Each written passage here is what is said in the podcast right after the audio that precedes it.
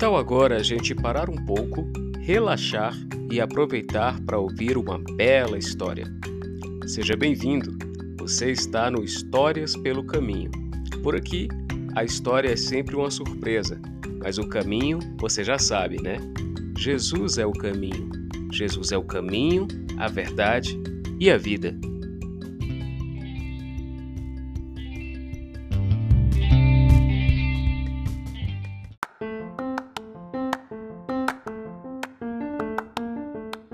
Oi, eu sou o pastor Walter Nor Brandão e hoje eu vou te contar a terceira parte da incrível história de um menino que amava livros e obras de arte. Amava tanto que acabou se metendo em uma grande confusão por causa delas. No episódio anterior, você viu o quanto o Pedro ficou empolgado e ansioso para chegar logo na cidade grande e visitar o museu. A viagem foi longa, mas eles finalmente chegaram e o Pedro nem conseguiu dormir direito no dia anterior à visita. Mas agora ele finalmente vai realizar o seu grande sonho. Como será que é esse museu, hein? Será que é do jeitinho que Pedro imaginava? E o que será que vai acontecer lá? Quer saber como termina essa história, né? Então se aconchega e abre bem os ouvidos que hoje eu vou te contar mais essa história que eu aprendi pelo caminho. Mas antes, vamos aos nossos recadinhos.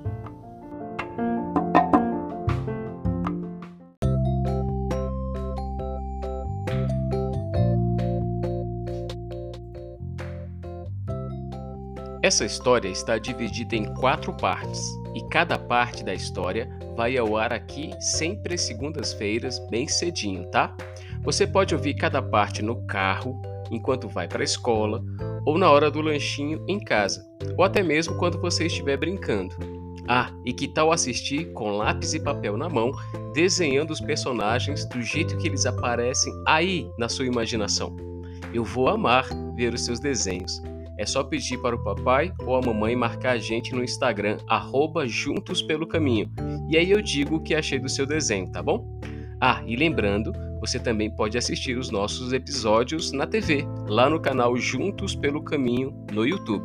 Bacana, né? Mas agora vamos lá, chegou a hora da história. Uma história sobre o caminho e que vai te abençoar com muito carinho.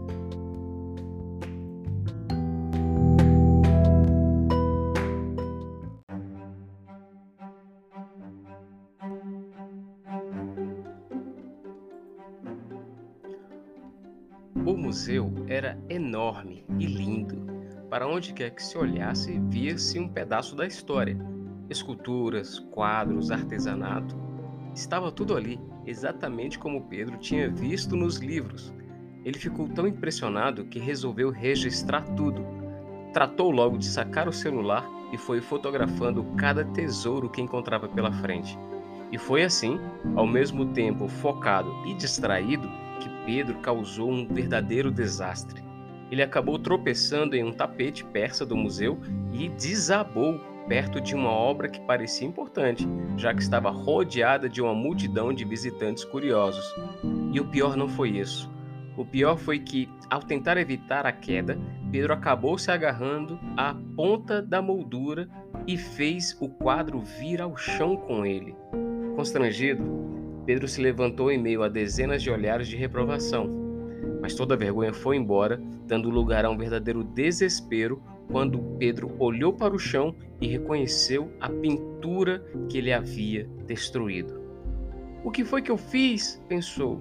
E agora, meu Deus, estou perdido.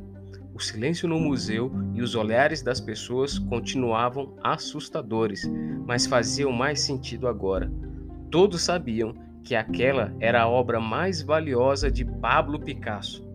Na noite anterior, Pedro tinha lido sobre ela, e por isso mesmo sua aflição aumentara quando ele a reconheceu no chão. Ele sabia que aquele quadro estava avaliado em centenas de milhões de dólares.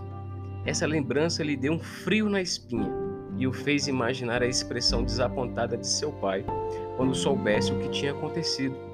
Imaginou também a sua mãe desolada, decidindo vender a casa para pagar o prejuízo.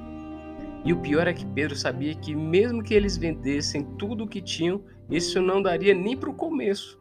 Seus pais e ele teriam, a partir de agora, uma dívida impagável para o resto da vida. De onde eles tirariam milhões de dólares? Isso era simplesmente impossível. A angústia de Pedro aumentou quando ele viu a sua professora sendo conduzida até a sala do diretor do museu, por ser ela a responsável pela excursão. Ela passou muito tempo lá dentro, enquanto aqui fora Pedro não tinha a menor ideia do que fazer. Será que eu vou ser preso? pensava ele. Será que eu vou ser deportado para outro país? Meu Deus, o que será de mim?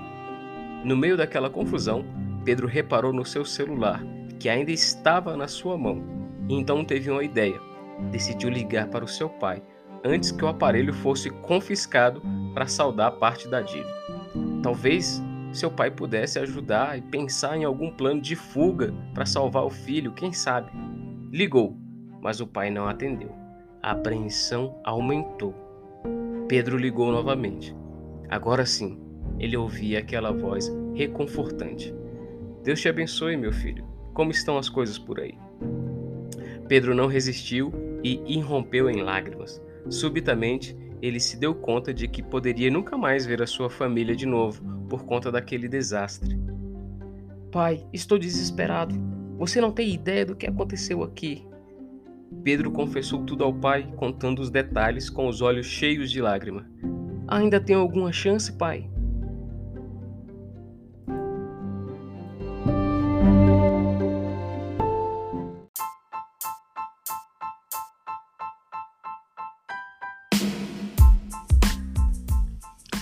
Hoje você ouviu a terceira parte dessa história. Mas que coisa, hein? Pedro se meteu em uma grande enrascada. Será que ele vai conseguir sair dessa? Ainda bem que ele conseguiu ligar para o pai dele, né? Você acha que juntos eles vão encontrar uma solução? Tomara. Eu não vejo a hora de te contar a última parte dessa história. Te vejo lá, hein? Tchau, tchau e fica com Deus. Ah, e se você ficar com muita pressa, lembra que você pode ouvir a história completa, tudo de uma vez, assinando o nosso clube. O link está aqui embaixo na descrição do episódio. Lá no clube, além das histórias completas, você também terá acesso a histórias exclusivas e acesso antecipado para as histórias que vêm aqui para o podcast. E o que você acha dessa história de hoje virar um livro, hein? Já pensou ter a história e os personagens ao vivo e a cores aí nas suas mãos, podendo ler onde e quando você quiser? Então não esquece de ajudar a gente no financiamento coletivo do Apoia-se, clicando no link que está aqui também na descrição do episódio, para a gente realizar esse sonho juntos.